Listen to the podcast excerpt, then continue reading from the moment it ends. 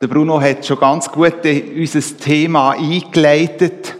Seit mehreren Sonntagen beschäftigen wir uns als Gemeinde mit unserer Serie von Jesus fasziniert. Und ich habe so in der Vorbereitung für diesen Sonntag gedacht, es wäre eigentlich einmal schön zu hören, was der aus dieser Serie schon alles haben können mitnehmen Wo dass der inspiriert worden sind, angesprochen worden sind und je nachdem auch gemerkt haben, dass sich etwas in eurem Leben durch die Serie anfängt zu verändern. Eine kleine Randbemerkung, all das ist möglich Ende Jahr, wo wir die Möglichkeit haben, einander zu erzählen, wie Gott in unserem Leben gewirkt hat und was wir mit ihm erlebt haben. Und vielleicht eben gerade auch durch diese Serie. In dieser Serie schauen wir miteinander die verschiedenen Worte an, wo Jesus sich den Zuhörer besser vorstellt. Der Zuhörer dazu mal, aber auch heute noch. Und in all diesen Worten fängt Jesus an mit dem Satz, ich bin. Wenn wir das Neue Testament lesen, das ist die zweite Hälfte der Bibel, dann begegnen uns dort Berichte von Jesus. Wir begegnen ihn ihm ganz speziell im Neuen Testament, in den ersten vier Büchern von dem Neuen Testament. Und wenn wir die vier Bücher durchlesen, dann begegnen uns verschiedene Reden, wo Jesus seinen Zuhörern gehalten hat. Und in diesen Reden ganz speziell braucht Jesus immer wieder Bilder, um den Zuhörern etwas genauer zu erklären. Bilder aus dem Alltag der Zuhörer. Und wenn wir uns jetzt mit diesen Ich Bin-Wort beschäftigen, dann entdecken wir auch dort ganz viele Bilder, wo Jesus braucht, um seinen Zuhörern näher zu erklären, wer das er ist. Er redet vom Brot, vom Weinstock, von der Tür, vom Weg, er als Herd und Licht. Alles Bilder, die dazumal im Alltag der Menschen irgendwo wieder zu finden sind. Und somit eine gute Brücke können schlagen. Das heutige Ich Bin-Wort, das ist nicht irgendwo noch immer an einen Gegenstand geknüpft, wie das die Forderungen sind. Aber in der Vorbereitung habe ich gedacht, es könnte nicht besser zum ersten Advent passen, wie genau das Ich Bin-Wort. Jesus sagt im Johannes 11, 25, ich bin die Auferstehung und das Leben. Wer an mich glaubt, wird leben, auch wenn er stirbt. Jesus sagt von sich selber, dass er die Auferstehung und das Leben ist. Nicht wirklich so die gängigsten Worte, wo in dem Moment Jesus braucht, um sich vorzustellen. Um ein bisschen besser zu verstehen, wieso dass Jesus mit dem Ich Bin-Wort den Zuhörern etwas erklären möchte ich euch ein bisschen in den Kontext mit drin nehmen. In welchem Zusammenhang Jesus das gesagt hat. Und ich möchte euch ausschnittweise aus dieser Geschichte vorlesen, wo sich eben das Ich Bin-Wort von Jesus begeben hat. Ich lese euch vor aus dem Johannesevangelium 11, ab Vers 1, wie gesagt, einfach ausschnittweise Verse daraus raus. Dort lesen wir Folgendes. Johannes 11, ab Vers 1. Lazarus, ein Mann aus Bethanien, dem Ort, in dem Maria mit ihrer Schwester Martha wohnte, war erkrankt. Maria war jene Frau, die den Herrn mit Salböl gesalbt und ihm mit ihrem Haar die Füße getrocknet hat. Und Lazarus, der krank geworden war, war ihr Bruder. Die beiden Schwestern ließen Jesus ausrichten, Herr, der, den du lieb hast, ist krank. Jesus hatte Martha und ihre Schwester und auch Lazarus sehr lieb. Als er nun wusste, dass Lazarus krank war, blieb er noch zwei Tage an dem Ort, wo er die Nachricht erhalten hatte. Dann sagte er zu seinen Jüngern, wir wollen wieder nach Judäa gehen. Unser Freund Lazarus ist eingeschlafen. Aber ich gehe jetzt zu ihm, um ihn aufzuwecken. Herr, wenn er schläft, wird er wieder gesund, sagten die Jünger.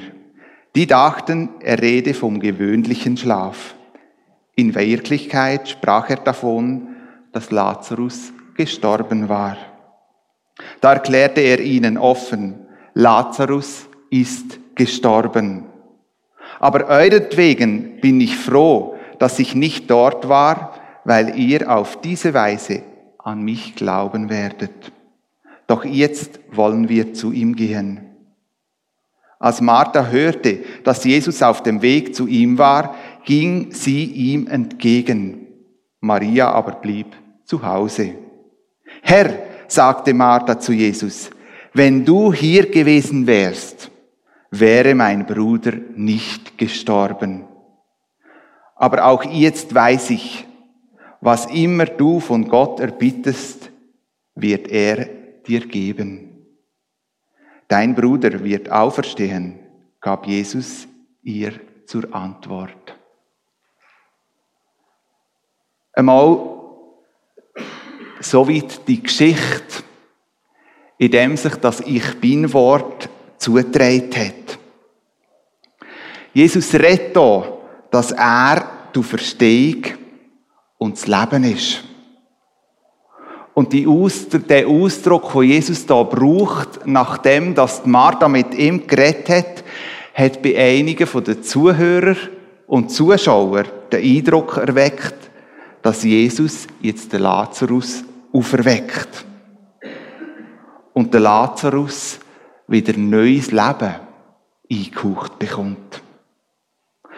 Das hat Jesus der auch nachher da. Aber hat Jesus wirklich gemeint mit dieser Aussage, dass er die Auferstehung und das Leben sei, dass er jetzt einfach den Lazarus auferweckt? Oder hat er nicht viel mehr seinen Zuhörern etwas viel Wichtigeres lehren wo eine Tragweite hat, wo über das Leben vom Lazarus rausgegangen ist. Die Menschen haben in dieser Zeit, in diesem Zeitpunkt erwartet, dass der Lazarus auferweckt wird.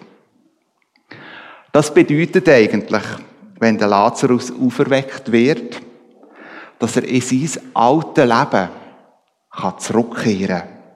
In seine alte Wirklichkeit, könnte man sagen. Im Lazarus sein Leben wie verlängert wird. Und für das braucht es ein Wunder von Jesus. Das Wunder, wo Jesus am Lazarus da hat, ist vor allem für einen Lazarus bestimmt gewesen, dass sein Leben darf weitergehen. Aber wenn Jesus da von Verstehung redet, in dem Vers, wo wir miteinander anschauen, dann geht es in erster Linie nicht um die Auferweckung vom Lazarus. Sondern wenn Jesus von sich sagt, dass er die Auferstehung ist und das Leben, dann möchte er seinen Zuhörern wie eine neue Dimension aufschließen. Mit dem, dass er sagt, dass er die Verstehung ist, gibt er oder erklärt er seinen Zuhörern, dass wie durch ihn eine neue Wirklichkeit anfangen kann. Dass man ein neues Leben durch ihn kann bekommen Nicht ein neues Leben, wo unser Leben auf dieser Erde einfach verlängert, sondern ein Leben, wo Ewigkeitswert hat. Für die Auferstehung, wo Jesus da redet, braucht es einfach etwas. Nämlich den Glauben von uns. Der Glaube an Jesus Christus. Das neue Leben, das Jesus da redet, von dieser Auferstehung, das ist nicht einfach nur für eine Person bestimmt, sondern gilt für alle, die das für sich und für ihr Leben in Anspruch nehmen Ich würde gerne mit euch zwei Aspekte teilen, die mir in dem Vers von der Auferstehung und vom Leben wichtig geworden ist. Der erste Gedanke habe ich überschrieben mit dem Thema unser Wunsch nach Ewigkeit. Im Prediger 3, 11 lesen wir Folgendes. Für alles auf der Welt hat Gott schon vorher die rechte Zeit bestimmt.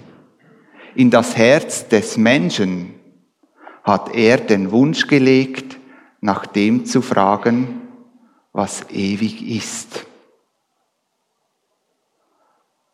Schon am Anfang der Menschheit, am Anfang von unserem Leben, hat Gott den Wunsch in unser Herz gelegt, nach dem zu suchen, wo ewig ist, wo Ewigkeitswert hat. Hin und wieder hört man die Aussage, und ich persönlich habe sie auch schon mal gemacht, einisch Gott doch alles einmal. Es bleibt nicht ewig. Je nachdem dient doch auch die Aussage, um ihm Gegenüber zu erklären, dass man selber keinen Versuch macht, einen Hauch von der Ewigkeit zu schaffen. Aber sind wir doch einmal ehrlich mit uns sind wir manchmal nicht geneigt, auf dieser Erde zu versuchen, etwas zu erschaffen, wo uns wie unsterblich macht. Das Gefühl von der Ewigkeit irgendwo kann aufkommen. Ja, durch irgendeine spezielle Leistung kann es doch passieren, dass wir auf dieser Erde wie unsterblich oder ewig könnten werden. Durch eine spezielle Errungenschaft. Sei das im Sport, in der Bildung, in der Politik, in der Wirtschaft oder in der Musik. Je besser wir sind, desto eher bleibt doch unser Name bekannt. Ein Hauch von Ewigkeit. Gerade letzte habe ich ein Interview von Toni Brunner gehört. Die einen oder anderen kennen ihn vielleicht. Er ist SVP-Politiker seit gut 20 Jahren und er hat diese Woche die Nachricht herausgegeben, dass er sich aus der Politik werde zurückziehen. 20 Jahre, fast 20 Jahre im Bundeshaus, in der Schweiz weit bekannt und jetzt will er sich auf seine Tier- und sein Bauernhof zurückbesinnen. Ganz aus den Medien raus. Und fast ganz am Schluss von dem Interview, das ich gelost habe, wo sehr spannend war, was der Toni Brunner beschäftigt, sagt der Moderator zum Toni Brunner, Toni, wir werden sie nie vergessen.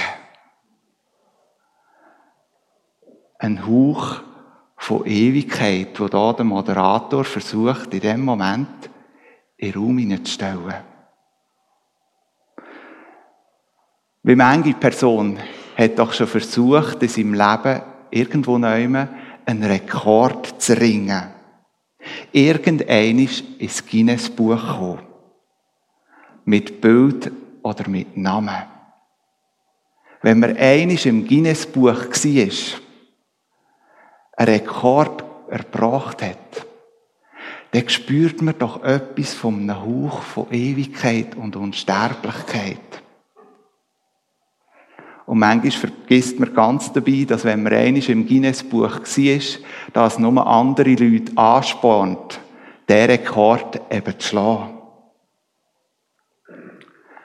Selbst mit unserem Körper sind wir doch manchmal auch versucht, einen Hauch von Ewigkeit zu suchen.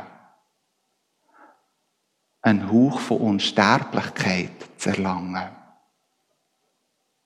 Es gibt schon einige Leute, die sich bewusst eingefrieren Dass wenn die Wissenschaft einig so weit ist, dass man ihnen eine Spritze geben kann und sie weiterleben.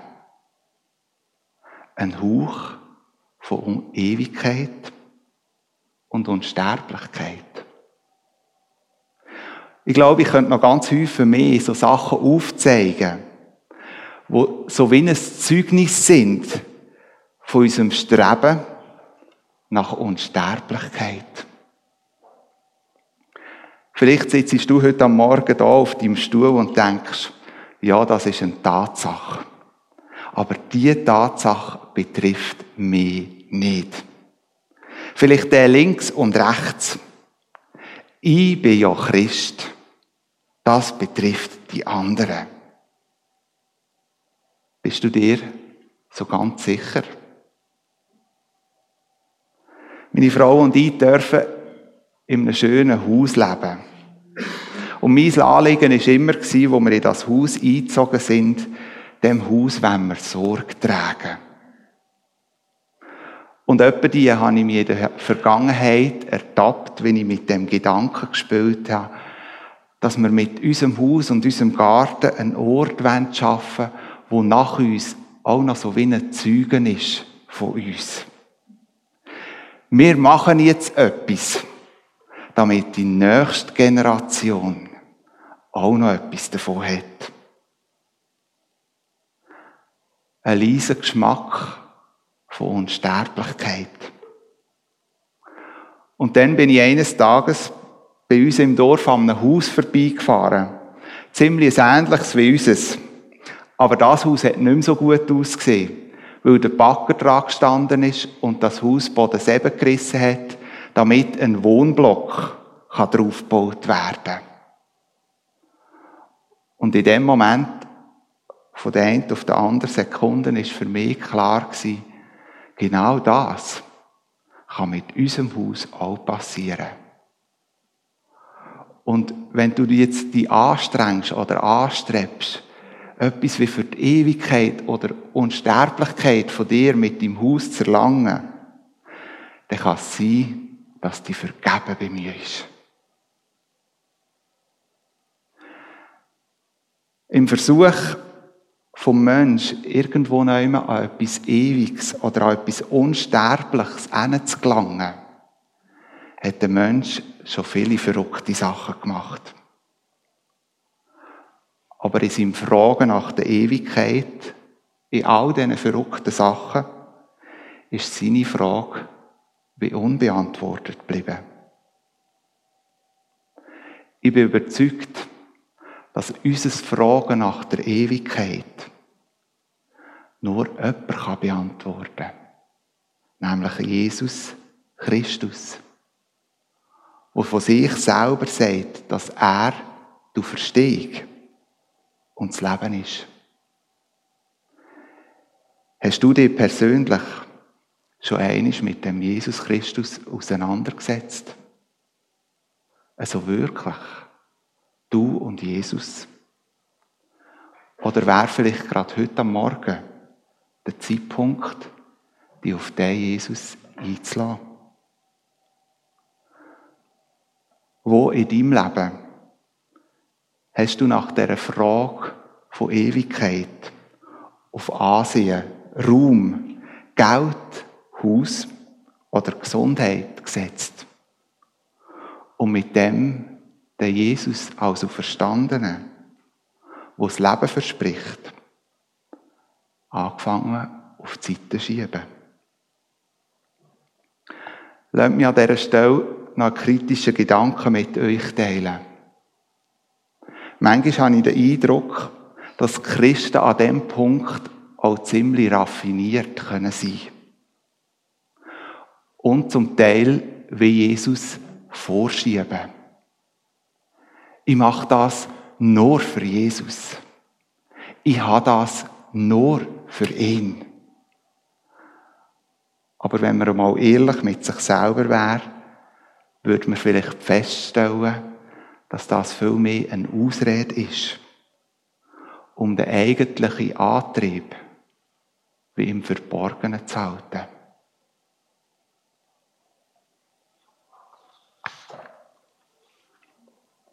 Lasst uns einen Schritt weitergehen.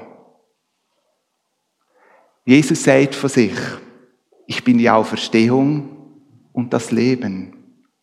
Wer an mich glaubt, wird leben, auch wenn er stirbt. Jesus macht mit der Aussage deutlich, dass er Sterben und den Tod von uns Menschen nicht ausblendet. Ja, dass das ein Bestandteil ist von unserem menschlichen Leben. Er weiß, dass früher oder später unser irdisches Leben ein Ende wird haben. Vom ersten Tag her, wo wir auf die Welt kommen, stehen wir in einem Alterungsprozess in. Und irgendwann fangen wir körperlich, je nachdem auch geistig, an zu verfallen. Aber etwas wird in dem Vers deutlich. Der Tod kann uns das ewige Leben nicht wegnehmen. Der Tod ist viel mehr eine Unterbrechung vom Leben, wo nachher ewig weitergeht. Vor einiger Zeit habe ich eine Person begleitet, die auf seiner letzten Lebensetappe gestanden ist. Sein ganzes Leben hat er auf Jesus ausgerichtet gehabt. Sein ganzes Leben ist prägt von dem Jesus. Und in dem Begleiten von dieser Person, muss ich rückblickend sagen, habe ich vieles dürfen erleben, wo mich absolut fasziniert hat von dem Jesus, wo der Begleiter war, auch von dieser Person. So zum Beispiel am letzten Tag, wo sein Leben zu Ende gegangen ist. Ich bin an seinem Bett gestanden und zur Kopfseite hat er einen Abreißkalender gehabt, wo jeden Tag ein Bibelvers drauf gestanden ist. Bis zu dem Tag sind alle Blättli fein säuberlich abgerissen gewesen. Der Kalender ist aktuell auf dem Tag gewesen.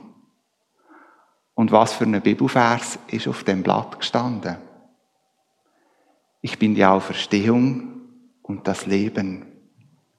Wer an mich glaubt, wird leben, auch wenn er stirbt. Für mich kein Zufall, sondern göttliche Führung, dass der Bibelvers in dem Zimmer im Zentrum gehangen ist. Wir haben laut angefangen, den Bibelvers vorzulesen. Den Zuspruch für Jesus, von Jesus. Und in dem Moment hatte ich den Eindruck, gehabt, ist in dem Zimmer etwas spürbar geworden. Von dem Versprechen, wo Jesus da uns in dem Vers gibt. Es ist eine Ruhe und ein Frieden spürbar geworden. Der Jesus, der das Versprechen von der Auferstehung und vom Leben gibt, hat die Person begleitet vom Diesseits ins Jenseits. Und ich bin überzeugt, dass er das ewige Leben geschenkt bekommen hat. Die Aussage von Jesus und das Beispiel, das ich jetzt euch erzählt habe, möchte ich dich ganz persönlich ermutigen. Wir alle wissen nicht, wenn wir die letzte Etappe in unserem Leben antreten. Aber wir dürfen wissen, wenn wir an ihn glauben und den Übergang von dem Leben ins ewige Leben tun, dürfen wir von ihm begleitet und dreht sein.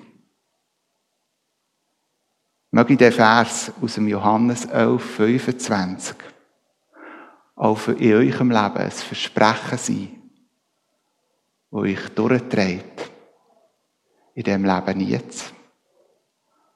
Aber auch auf der Schwelle in die Ewigkeit.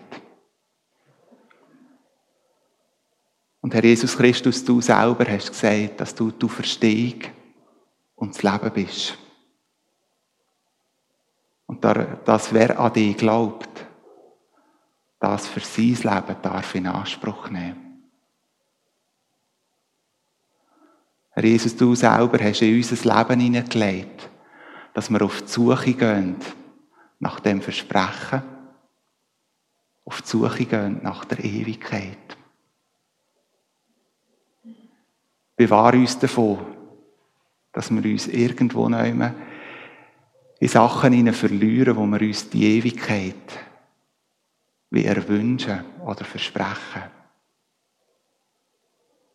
Und lass uns auch speziell an dem heutigen Morgen den Blick auf dich ausrichten, wo du Verstehung und das Leben verspricht. Amen.